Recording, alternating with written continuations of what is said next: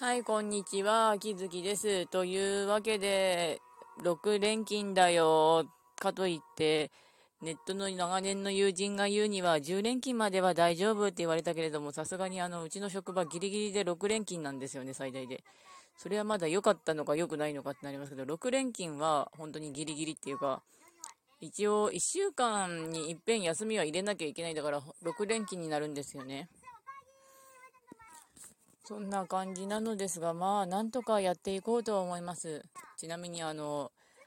寝る前なんだけど、ちょっと呪詛を振りまいてしまって、ツイッターで、ああいうのってエネルギーを発射したら、なんか、スピリチュアル的にはいずれ自分に返ってくるよって言うんだけど、かといって、あの、まあ、発射しておかないともう私がダメだったし、あの、ボーダーはちゃんとしておかないとなっていうか、そういうことはありました。うん。でも、結構自己嫌悪がすごいのがあって、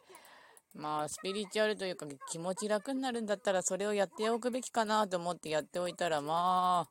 付き合い関係に言うと私も結構人の付き合いをダメにしてしまったりするタイプなんだけれども、本当にそういうタイプなんだけれども、うん。でも譲れないところはあったんだよなってなる。うん、本当に。すまねえと思いつつ、でも私もこれ以上それに付き合ってるとあの、嫌だからそこはしっかりしておいたわっていうかまあそんな感じだったんだけどかといって自分で褒められたことではないかなと思ったりしたりしてというわけで